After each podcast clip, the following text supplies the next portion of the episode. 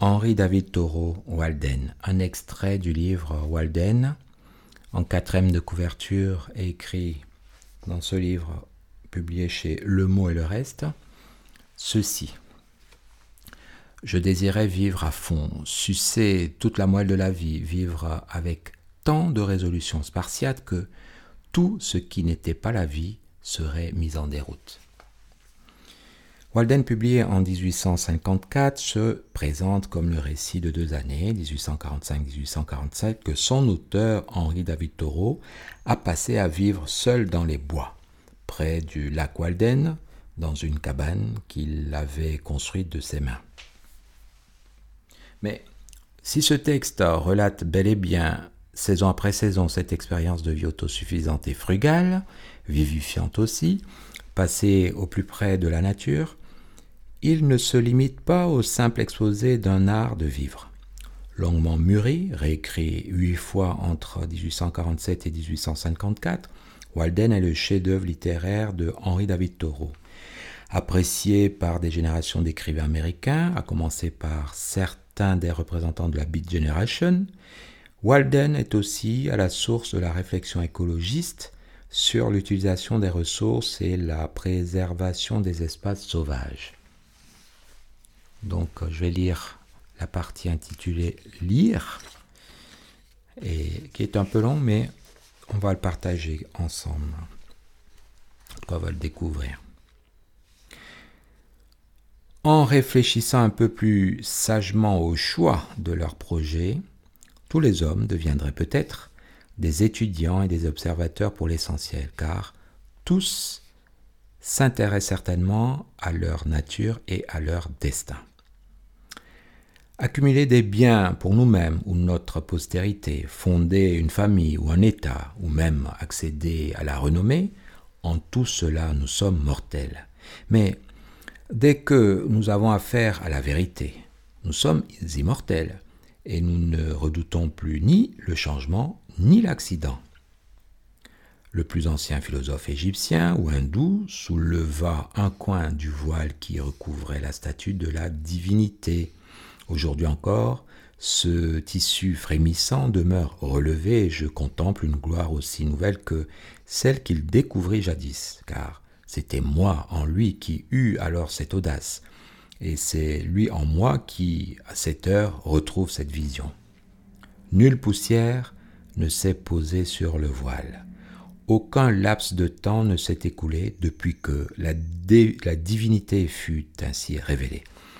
Ce temps qui est notre vraie richesse ou qui le deviendra, n'est ni passé, ni présent, ni futur. Mon lieu de résidence était plus favorable, non seulement à la pensée, mais aussi aux lectures sérieuses qu'une université. Et bien que trop éloigné des bienfaits d'une bibliothèque ordinaire, J'étais plus que jamais sous l'influence de ces livres qui circulent autour du monde, dont les phrases furent d'abord écrites sur de l'écorce pour être désormais simplement copiées de temps à autre sur du papier de lin. Comme dit le poète Mir Kamar Uddin Mast, Rester assis et arpenter les régions du monde spirituel, voilà l'avantage que j'ai trouvé dans les livres s'enivrer en buvant un seul verre de vin. J'ai goûté à ce plaisir en buvant la liqueur des doctrines ésotériques. Tout l'été, j'ai gardé sur ma table l'Iliade d'Homère, même si je feuilletais seulement ce livre de temps à autre. Le travail manuel, incessant, car je devais d'abord finir ma maison tout en sarclant mes haricots, m'interdit d'étudier davantage. Je gardais néanmoins l'espoir de lire ces livres dans un avenir proche. Je profitais des pauses dans mon labeur pour lire un ou deux livres de voyage, avec frivole, jusqu'au jour où cette occupation me fit honte et je me demandais où moi je vivais. L'étudiant peut lire Homère ou Échille en grec sans risquer de s'abandonner à la dissipation ou à la volupté, car ces lectures impliquent que, Dans une certaine mesure, l'étudiant imite leur héros et consacre ses heures matinales à leur page. Les livres héroïques, même imprimés dans notre langue maternelle, seront toujours dans une langue morte pour les époques dégénérées. Et nous devons chercher laborieusement le sens de chaque mot et de chaque vers en imaginant une signification plus vaste que l'usage commun ne l'autorise au regard de notre sagesse, de notre valeur et de notre générosité. L'édition moderne, bon marché et prolifique, avec toutes ses traductions, n'a pas fait grand-chose pour nous rapprocher des auteurs héroïques de l'Antiquité.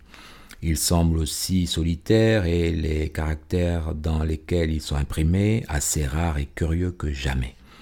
Il est digne de consacrer certains jours de sa jeunesse et des heures précieuses pour apprendre, ne serait-ce que quelques mots d'une langue ancienne, lesquels s'extraient de la trivialité de la rue pour devenir de perpétuelles occasions et de provocations. Ce n'est pas en vain que le fermier se rappelle et répète les rares mots de latin qu'il a entendus. Les hommes s'expriment parfois comme si l'étude des classiques devait finalement céder la place à des études plus modernes et pratiques. Mais l'étudiant aventureux restera toujours attaché aux classiques, dans quelque langue qu'il ait été écrite et aussi ancien qu'il puisse être. Car que sont les classiques sinon? Les plus nobles pensées humaines jamais couchées sur le papier. Ce sont les seuls oracles à, ne jamais avoir vieilli et ils contiennent des réponses aux questions les plus modernes que ni Delphes ni Dodone ne fournirent jamais. Autant omettre d'étudier la nature sous prétexte qu'elle est vieille, lire bien, c'est-à-dire lire de vrais livres dans l'esprit adéquat, est, une noble, est un noble exercice, une activité qui exige davantage de peine du lecteur que n'importe quel autre exercice prisé par les coutumes du jour. Cela demande un entraînement semblable à celui que supportent les athlètes, la détermination inébranlable de presque toute une vie. Il faut lire les livres avec autant de soin et d'attention qu'on a mis à les écrire. Il ne suffit même pas d'être capable de lire la langue nationale dans laquelle ils sont écrits, car il existe une disparité marquée entre la langue parlée et la langue écrite, la langue entendue et la langue lue.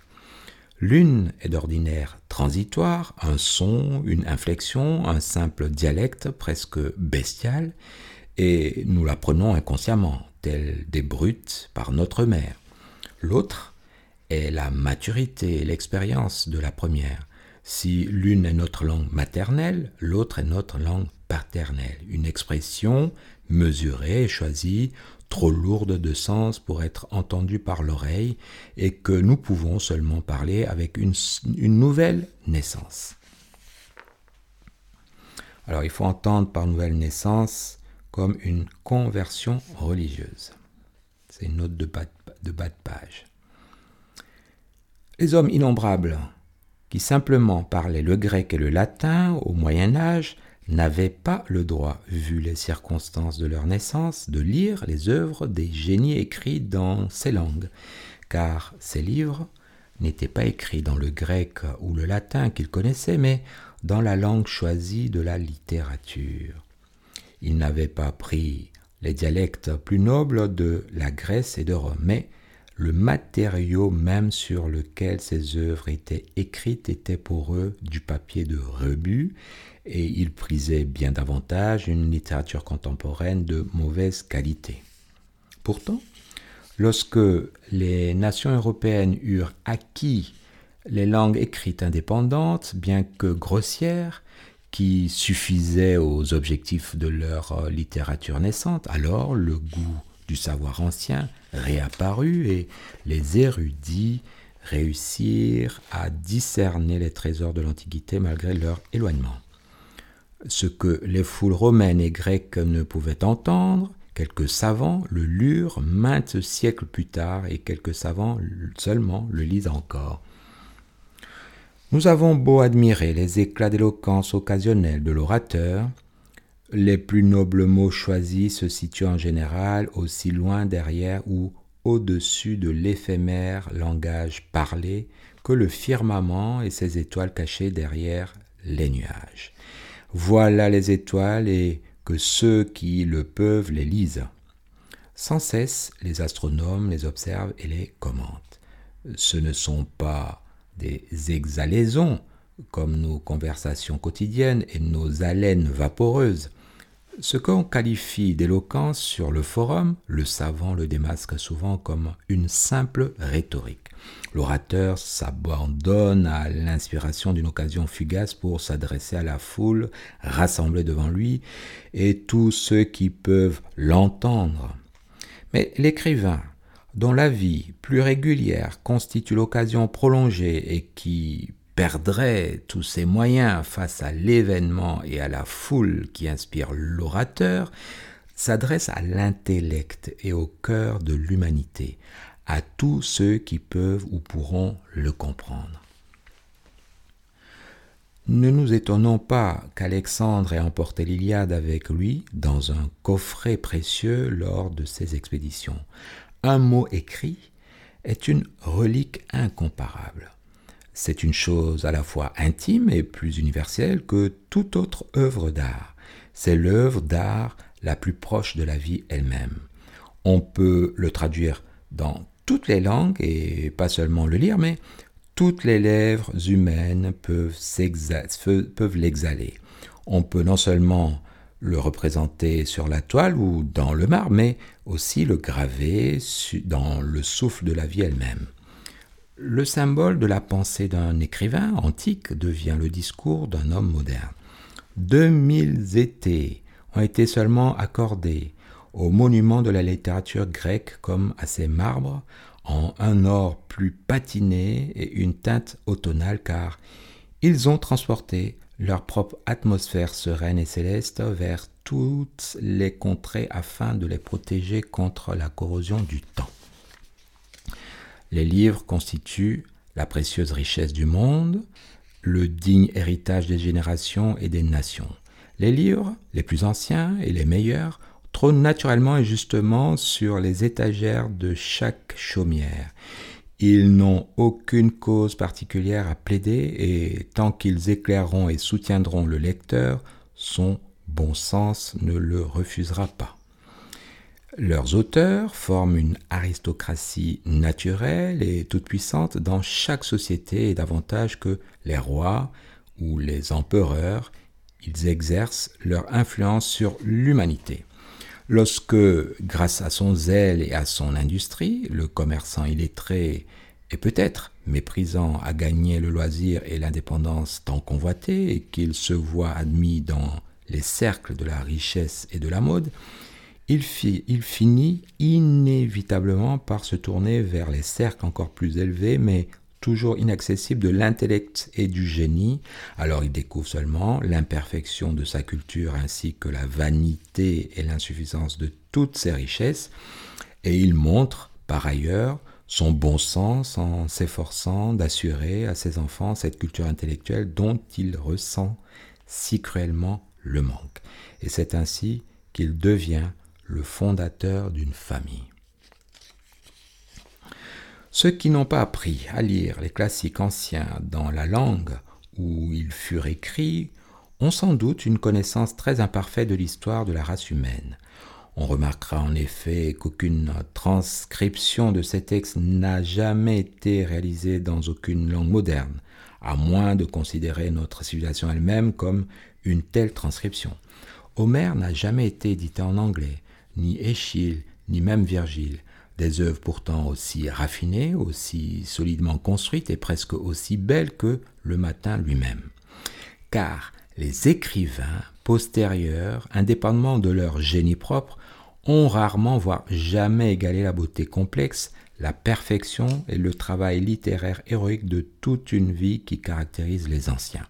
Seuls ceux qui ne les ont jamais connus parlent de les oublier.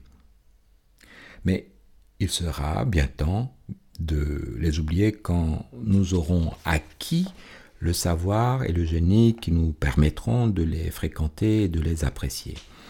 L'époque future sera riche en vérité lorsque ces reliques que nous appelons les textes classiques ainsi que les écritures des nations, encore plus anciennes et plus classiques, et plus que classiques, mais beaucoup moins connues qu'eux, se seront encore accumulées lorsque les Vaticans déborderont de Védas, de Zendevestas et de Bible, sans oublier les Homères, les Dante et les Shakespeare, et que tous les siècles à venir auront l'un après l'autre déposer leurs trophées sur le forum du monde. Alors cette montagne de chefs-d'œuvre nous permettra peut-être d'escalader enfin le ciel. Les livres des grands poètes n'ont toujours pas été lus par l'humanité car seuls de grands poètes peuvent les lire. Ils ont seulement été lus comme la multitude lit les étoiles d'un point de vue au mieux astrologique et non astronomique. La plupart des hommes ont appris à lire pour servir des buts frivoles, comme ils ont appris à calculer afin de tenir leur compte et de ne pas se faire duper lors des échanges commerciaux. Mais de la lecture en tant que noble exercice intellectuel, ils ne savent rien ou presque rien. Pourtant, la seule vraie lecture au sens élevé du terme n'est pas celle qui nous berce tel un luxe sans jamais faire appel à nos facultés les plus nobles, mais celle qui exige que nous nous dressions sur la pointe des pieds pour lui consacrer nos heures de veille les plus alertes. Pour moi, une fois nos lettres apprises, nous devrions lire le meilleur de la littérature, au lieu d'annonner nos blés à bas et les mots d'un syllabe à l'école primaire, avant de passer toute notre vie assis sur le banc le plus bas et le plus proche de l'estrade. La plupart des hommes se satisfont de savoir lire ou d'entendre quelqu'un lire. Peut-être ont-ils été sensibles à la sagesse d'un seul bon livre, la Bible, et durant le restant de leur jour, ils végètent et gâchent leurs facultés en lisant ce qu'on appelle des livres faciles. Il existe un ouvrage en plusieurs volumes dans la bibliothèque de près de notre village intitulé Little Reading, petite lecture, que je croyais se rapporter à une ville de ce nom où je n'avais jamais été. Il y a des gens qui, tels le cormoran ou l'autruche, sont capables de digérer toutes sortes de nourriture de ce genre, même après le plus copieux des dîners composés de viande et de légumes, car ils ne supportent pas le moindre gâchis. Si d'autres personnes sont des machines à produire cette provende, alors eux-mêmes sont des machines à les lire.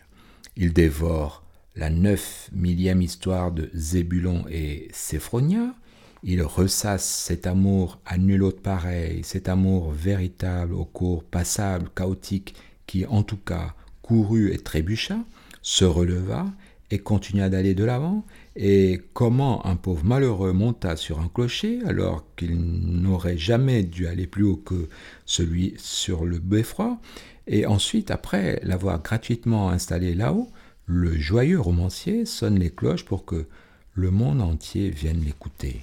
Oh là là Comme il est redescendu vite Quant à moi, je crois qu'on ferait mieux de métamorphoser tous ces apprentis héros du royaume universel du roman en girouettes humaines, de même qu'on installerait, on installait jadis les héros parmi les constellations pour les laisser pivoter là jusqu'à ce qu'ils rouillent et ne jamais les faire redescendre afin d'agacer de leur facétie les honnêtes gens.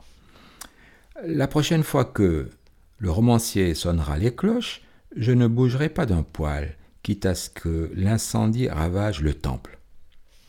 Les sauts de pieds légers, roman moyenâgeux, par le célèbre auteur de Tralalaire, apparaître en fascicule mensuel, grande affluence, et venez pas tous ensemble. Ils lisent tout cela, avec des yeux grands comme des soucoupes, une, curiosité primitive en éveil, et le gésier infatigable dont les replis, les replis n'ont toujours pas besoin d'être stimulés. Exactement comme le petit écolier de 4 ans dévore son édition à dessous de Cendrillon, sous couverture dorée, sans la moindre amélioration que je puisse déceler dans la prononciation, l'accent, la diction, ni le moindre talent pour y insérer ou en tirer une morale quelconque. Le résultat, c'est l'affaiblissement de la vue, la stagnation des humeurs vitales, une déliquescence générale et un étiolement de toutes les facultés intellectuelles. Ce genre de pain d'épices se concote tous les jours avec plus d'assiduité que le pain de pur froment ou celui de seigle ou de maïs dans presque tous les fours et trouve un marché plus demandeur.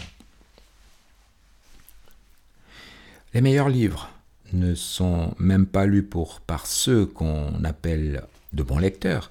À quoi se résume notre culture à Concorde? Il n'y a dans ce village, à quelques rares exceptions près, aucun goût pour les meilleurs livres de la littérature anglaise, et même, ou même pour les très bons, dont on peut lire et épeler tous les mots, même les diplômés de l'université et ceux qui ont bénéficié d'une éducation soi-disant libérale, ici comme ailleurs, connaissent très peu ou pas du tout les classiques anglais. Et quant au recueil écrit de la sagesse humaine, les classiques anciens et la Bible, qui sont accessibles à tous ceux qui désirent les connaître, on constate partout les efforts dérisoires accomplis pour les découvrir. Je connais un bûcheron d'âge mûr qui prend un journal français, non pas pour s'informer, mais, me dit-il, car il est au-dessus de cela, mais pour s'entretenir, car il est canadien de naissance. Et quand je lui demande ce qu'il croit être la meilleure chose à faire dans ce monde, il me répond, en plus de cette pratique, de ne pas oublier son anglais et de l'enrichir. Voilà, en gros, ce que les diplômés de l'université font ou aspirent à faire. Et dans, ce but, ils prennent un journal anglais. Celui qui vient de finir peut-être l'un des meilleurs livres anglais, combien de gens trouvera-t-il pour en parler? Ou imaginez qu'il sort de la lecture d'un classique grec ou latin dans le langage original, dont même le soi-disant illettré connaissent la réputation, il se trouvera absolument, il ne trouvera absolument personne à qui parler et devra donc garder le silence à ce sujet. Vraiment, il existe à peine un professeur de nos universités qui, ayant maîtrisé les difficultés de la langue, a maîtrisé en proportion les difficultés de l'esprit et de la poésie d'un auteur grec et qui éprouve quelques sympathies à transmettre au lecteur alerte et héroïque. Quant aux saintes écritures ou aux bibles de l'humanité, qui dans cette ville peut m'en réciter seulement les titres. La plupart ignorent que d'autres nations, en dehors des Hébreux, possédaient des écritures saintes.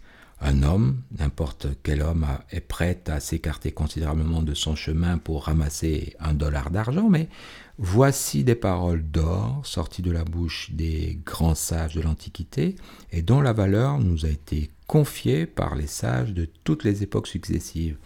Et pourtant, nous n'apprenons pas à lire au-delà des lectures faciles, des abécédaires et des manuels scolaires, et quand nous quittons l'école, au-delà des petites lectures et des livres de contes destinés aux petits garçons et aux débutants. Ainsi, notre lecture, notre conversation et notre pensée se situent toutes à un niveau très bas, digne seulement des pygmées et des nabots.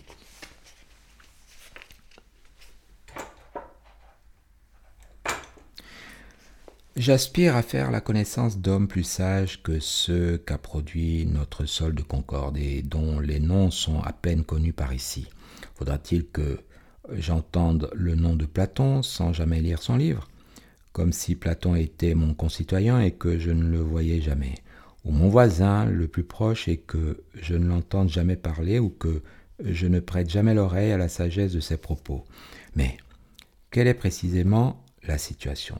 Ces dialogues, qui contiennent sa part d'immoralité, sont sur l'étagère à portée de main et pourtant je ne les ai jamais lus.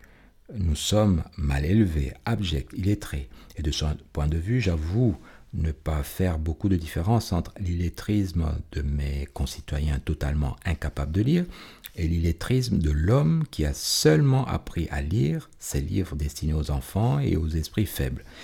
Nous devrions être euh, aussi grands que les grands hommes de l'Antiquité, mais pour une part en sachant d'abord combien ils furent grands. Nous sommes une race de marmousets et nos envolées intellectuelles ne montent pas plus haut que les colonnes de nos journaux quotidiens.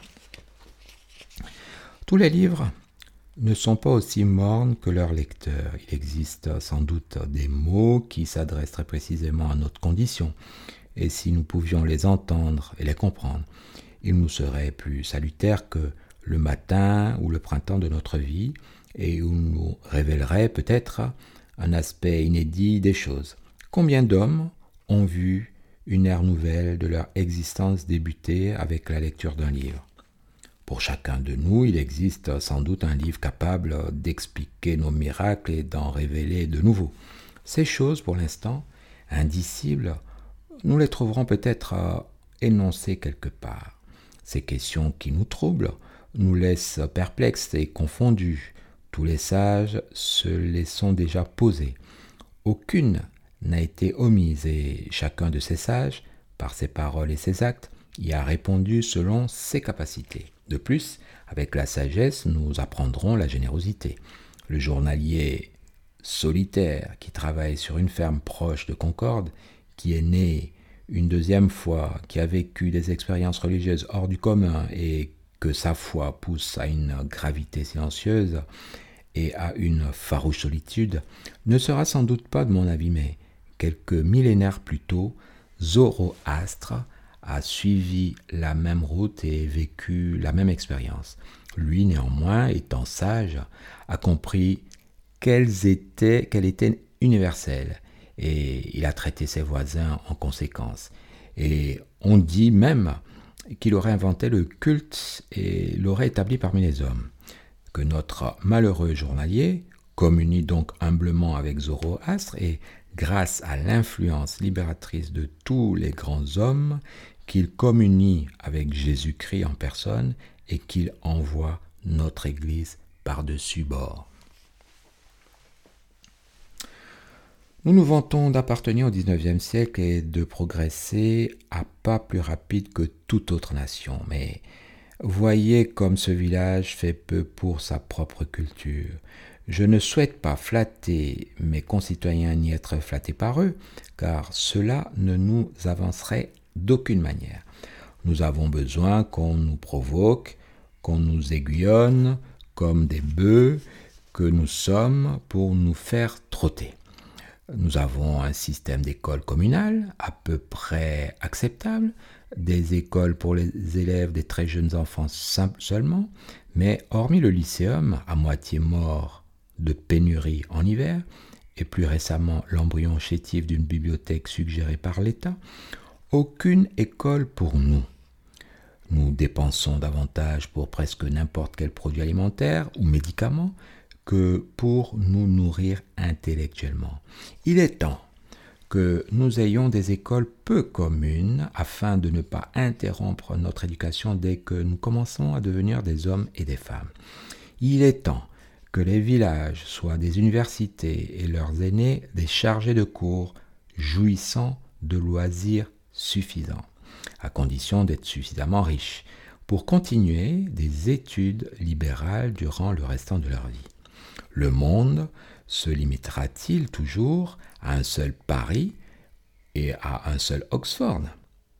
Ne pourrait-on pas accueillir ici même des étudiants en pension pour qu'ils suivent une éducation libérale sous les cieux de Concorde?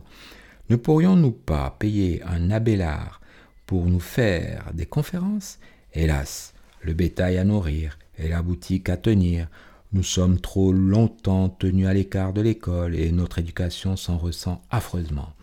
Dans ce pays, le village devrait, à certains égards, prendre la place du noble en Europe. Il devrait être le mécène des beaux-arts. Il est bien assez riche. Il n'a besoin que de magnanimité et de raffinement. Il peut dépenser beaucoup d'argent pour ces choses prisé par les fermiers et les commerçants, mais on qualifie d'utopique toute proposition de dépenser de l'argent pour des choses que les hommes plus intelligents savent être bien plus précieuses.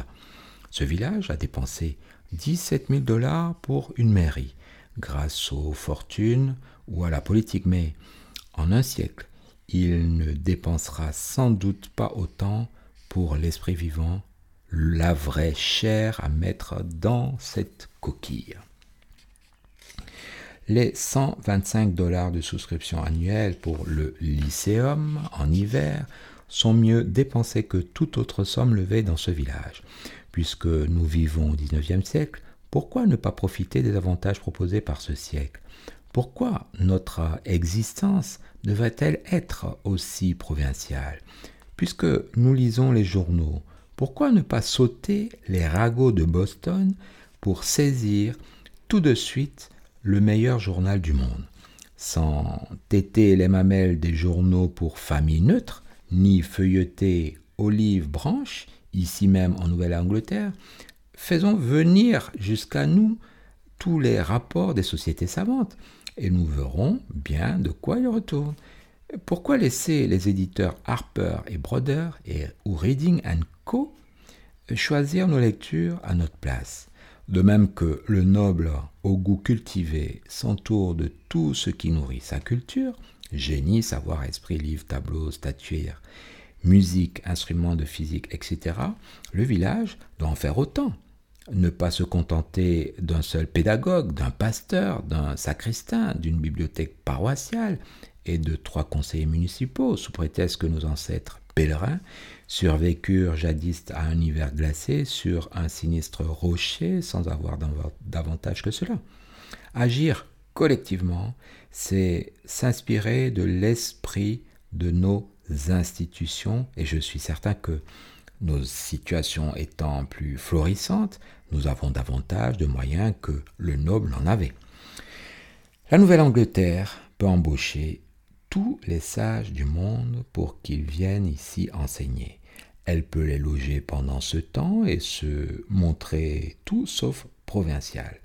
Telle est l'école non commune que nous voulons. Au lieu de nobles ayant de nobles villages d'hommes, et s'il le faut, renonçons à un pont enjambant la rivière, acceptons de faire un petit détour et lançons au moins une arche au-dessus de l'abîme d'ignorance crasse qui nous entoure. Fin du chapitre Lire. Alors, ce qui est très intéressant, c'est que en lisant ce chapitre, Walden, dans, en 1845-47, avec ce livre qui a été réécrit euh, plusieurs fois et publié en 1854, nous explique que l'information qui est diffusée par les journaux déjà à l'époque ne permettait pas aux gens de quitter euh, un certain niveau qu'il appelle un niveau d'intelligence en quelque sorte.